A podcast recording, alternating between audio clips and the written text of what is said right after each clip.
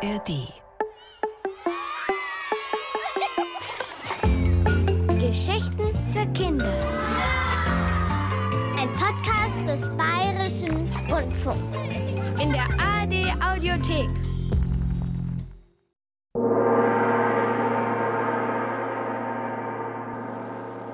Meister Trittipaka, seht doch!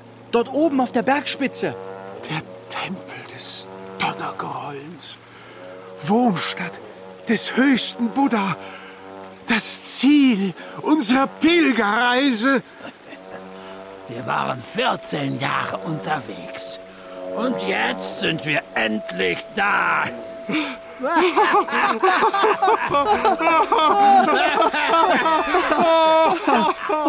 Hey, ihr da! Wollt ihr über den Fluss? Ah, ein Fährmann.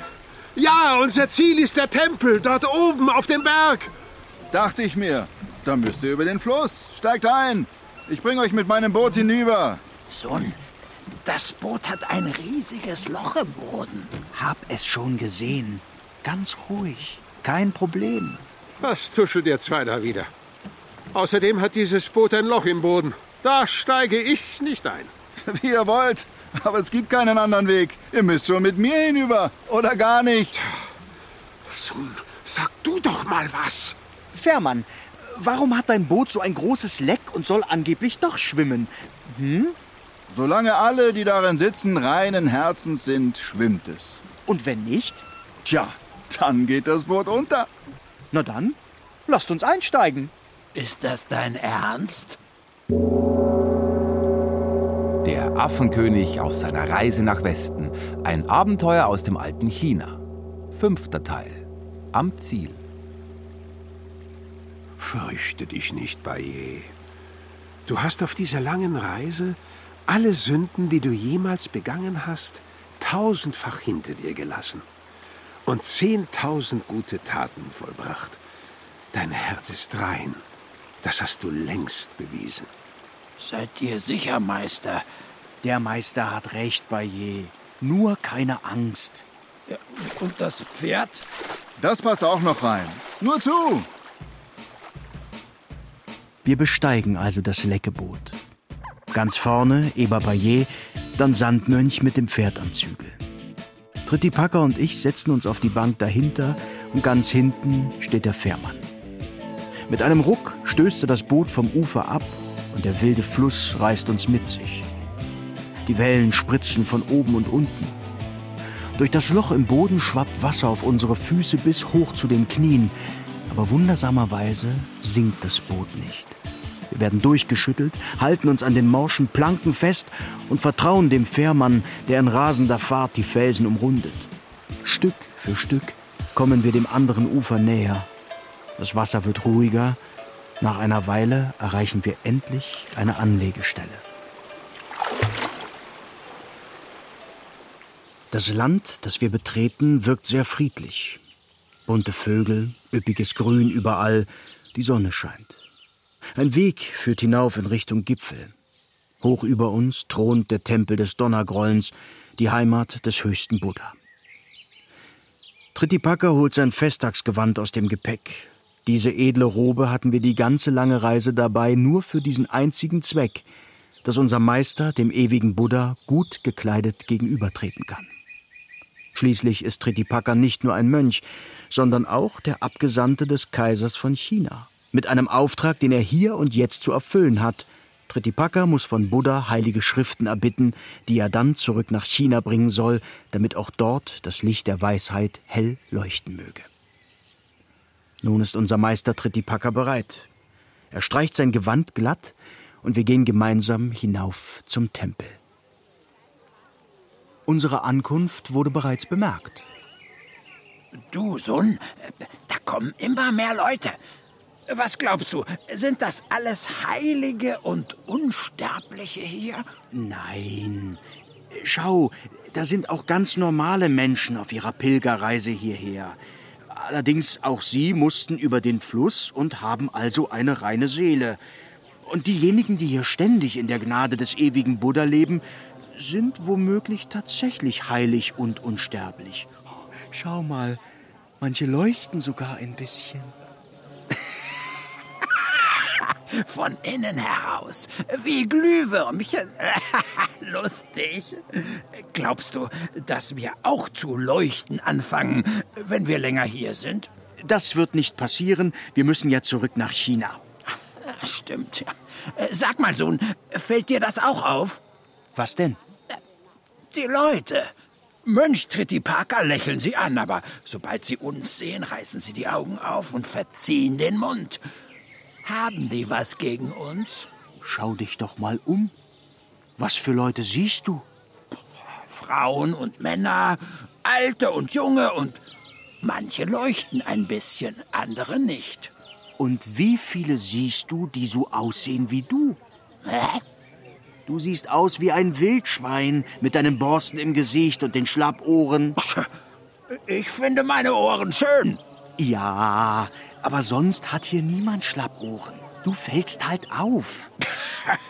Du musst reden. Siehst aus wie ein Affe, behaart bis an die flache Nase.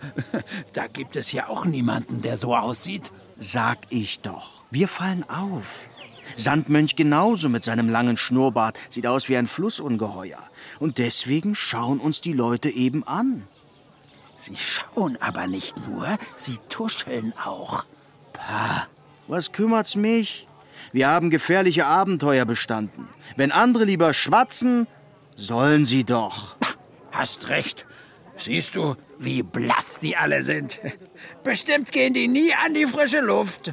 Lauter heilige, unsterbliche und leuchtende. Aber Käse weiß um die Nase.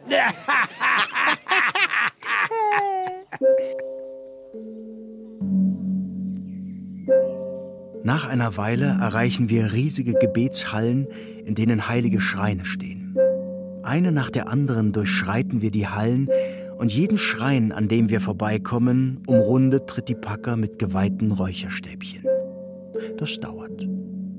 Nach der dritten Halle kommen wir in einen Innenhof, in dem lange Tische mit Bänken davor stehen. An den Tischen sitzen Heilige und Unsterbliche, aber auch ganz einfache Menschen. Alle unterhalten sich, lachen, essen und trinken. Wir werden an einen der Tische gebeten und mit Reis, Gemüse und Früchten bewirtet. Unser Pferd bekommt frisches Heu. Der stets hungrige Eberbayer freut sich natürlich. Allerdings schmeckt ihm das Essen nicht so recht.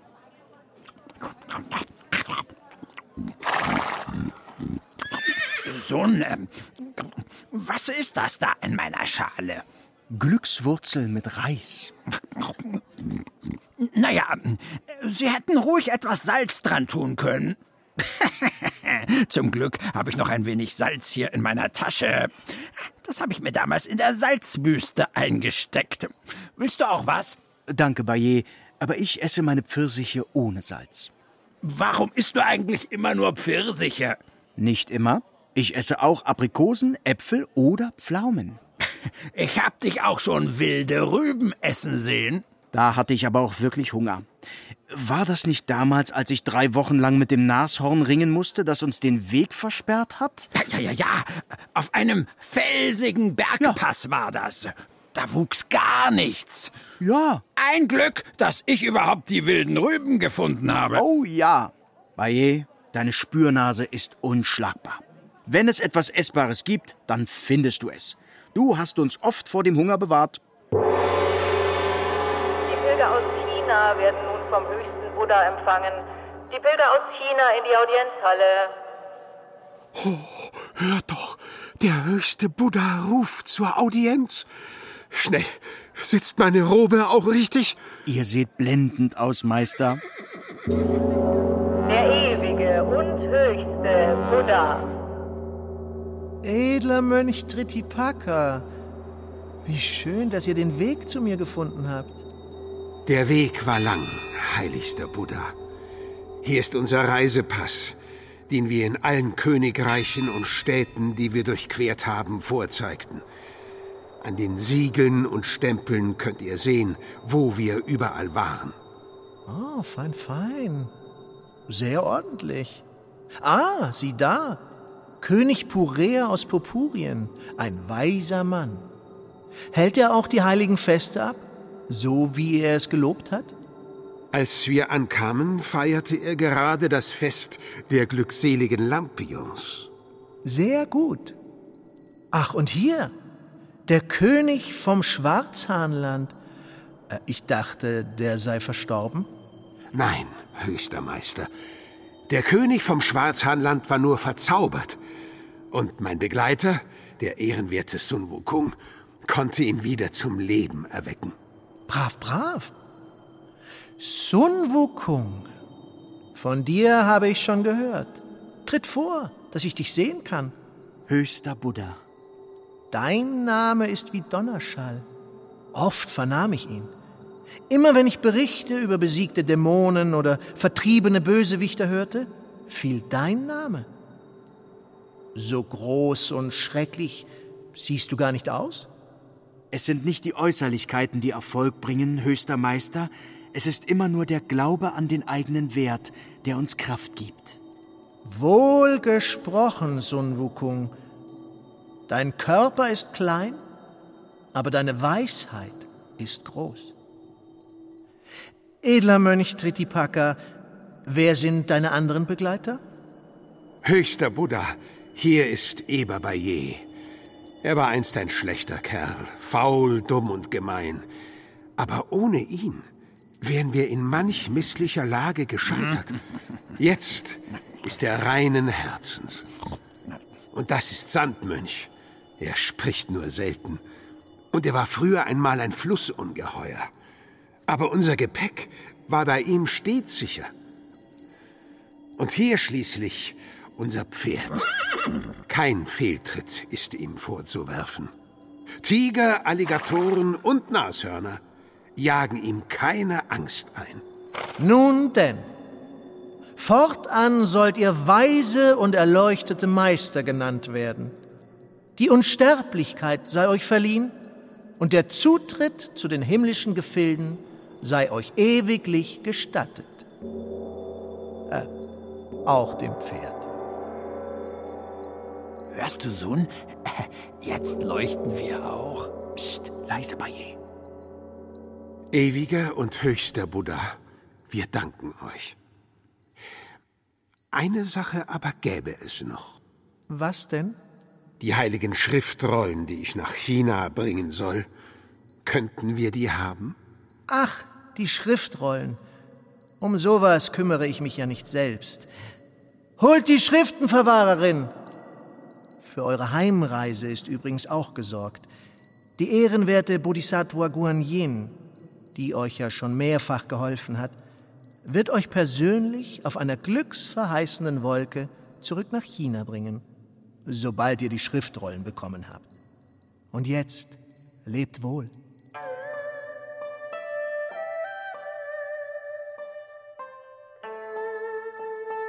Kaum ist der höchste Buddha entschwebt, kommt die Schriftenverwahrerin Ananda und führt uns in die Schatzkammer. Regale voll heiliger Schriften reichen vom Boden bis zur Decke. Hier finden sich alle Weisheiten der Welt, die Wahrheit über den Himmel, die Erde und die Seelen der Menschen. Wer dieses Wissen besitzt, kann wahrhaft glücklich werden und in Frieden leben.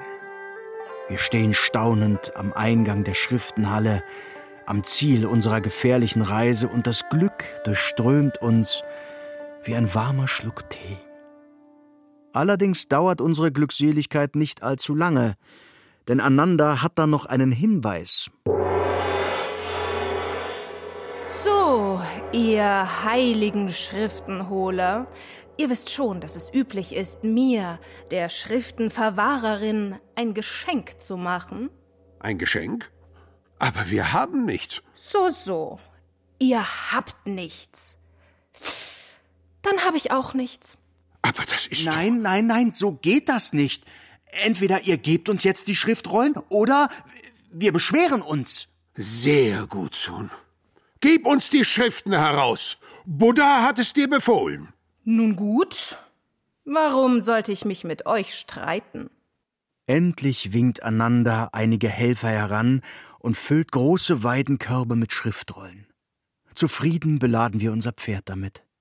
Zwei Körbe bleiben übrig, die bindet Eber Baye an eine Stange und schultert die wertvolle Last. Danach verabschieden wir uns voneinander, die uns grinsend hinterherblickt. Draußen vor der Halle erwartet uns bereits die heilige Bodhisattva Guanyin. Göttliche Guanyin, wie schön euch zu sehen. Der ewige und höchste Buddha sagte, ihr werdet uns nach China begleiten? Das werde ich, Tretipaka. Aber sagt, wollte die Schriftenverwahrerin Ananda Geschenke von euch? Als Gegenleistung für die Schriften? Ja, das wollte sie. Aber Sun Wukong hat es ihr ausgeredet. Wirklich? Was meint ihr damit, göttliche Guanyin? Nun, seht lieber nach, was ihr bekommen habt. Sofort hole ich eine der verpackten Schriftrollen und öffne sie. Und tatsächlich, sie ist leer. Kein einziges Schriftzeichen ist darauf zu finden, nur leeres, weißes Papier. Wut befällt mich. Nach 14 Jahren auf Pilgerschaft, nach ungezählten Abenteuern und Gefahren, die wir überstanden haben, nachdem uns der höchste Buddha persönlich geehrt hat, wagt so eine windige Schriftenverwahrerin es, uns zu betrügen? Ich überlege schon, was zu tun ist. Da beruhigt mich die göttliche Guanyin wieder. Immer langsam, Sun Wukong. Wut ist ein schlechter Ratgeber. Lasst uns zusammen noch einmal einander aufsuchen und die richtigen Schriften einfordern. So geschieht es. Guanyin fordert die Schriftenverwahrerin auf, uns die echten Schriftrollen zu geben. Aber die tut so, als wäre alles in Ordnung. Beschriebene Schriftrollen wollt ihr? Ach so. ja, das. Das hättet ihr dazu sagen müssen. Jetzt reicht es mir aber gleich mit euch. Ihr wollt uns wohl für dumm verkaufen. Die Menschen warten auf Weisheiten, nicht auf leeres Geschwätz. Wie ihr meint. Habt ihr jetzt wenigstens ein Geschenk dabei? Ananda, es ist genug. Schäm dich, für die Wahrheit Geschenke zu verlangen. Gib diesen besitzlosen Pilgern, was der höchste Buddha ihnen versprochen hat. Und wage es nie wieder, von wissensdurstigen Seelen Geld zu verlangen. Ein jeder kann glücklich werden, ob reich, ob arm. Am Besitz liegt es nicht. Merkt ihr das? Ja, doch, göttliche Guanyin, wie ihr wünscht. Erneut ruft die Schriftenverwahrerin ihre Gehilfen und sie füllen neue Weidenkörbe mit Schriftrollen. Diesmal aber überprüfen Tritipaka und ich jede Rolle einzeln, ob es sich auch wirklich um heilige und beschriebene Schriften handelt. Nach kurzer Zeit sind wir fertig und bereit zur Heimreise. Die edlen Pilger aus China werden vom höchsten und ewigen Buddha erwartet. Die edlen Pilger aus China.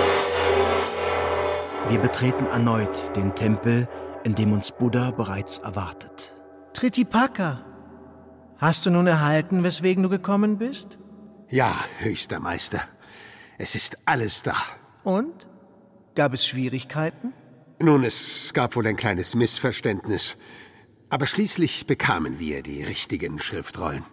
Wisse, Tritipaka, wer den Frieden in sich trägt, erkennt die Wahrheit auch blind.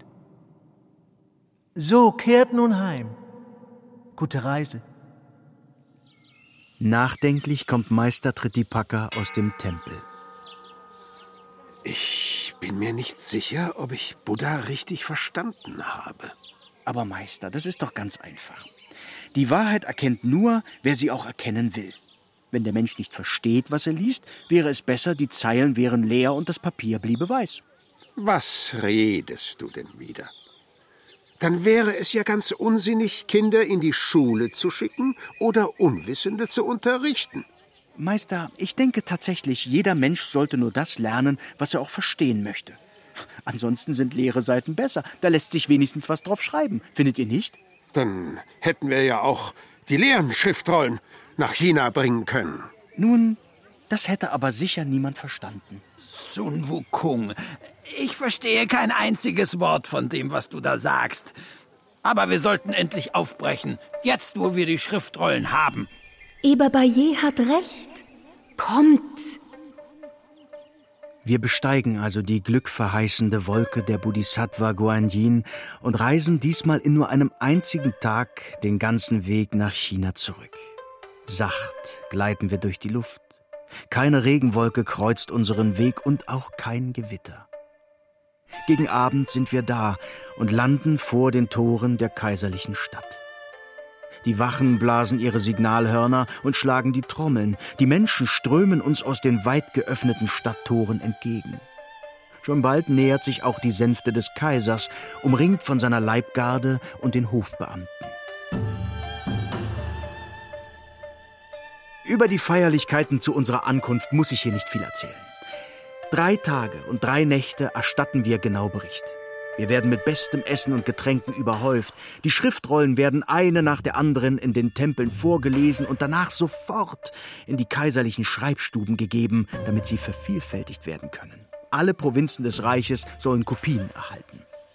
Am Morgen des dritten Tages, Tritipaka liest dem Kaiser gerade aus einer Schriftrolle vor, erscheint Bodhisattva Guanyin auf ihrer Wolke über dem Palast. Sie winkt und ruft Tritipaka, Nimm deine Schüler und komm mit.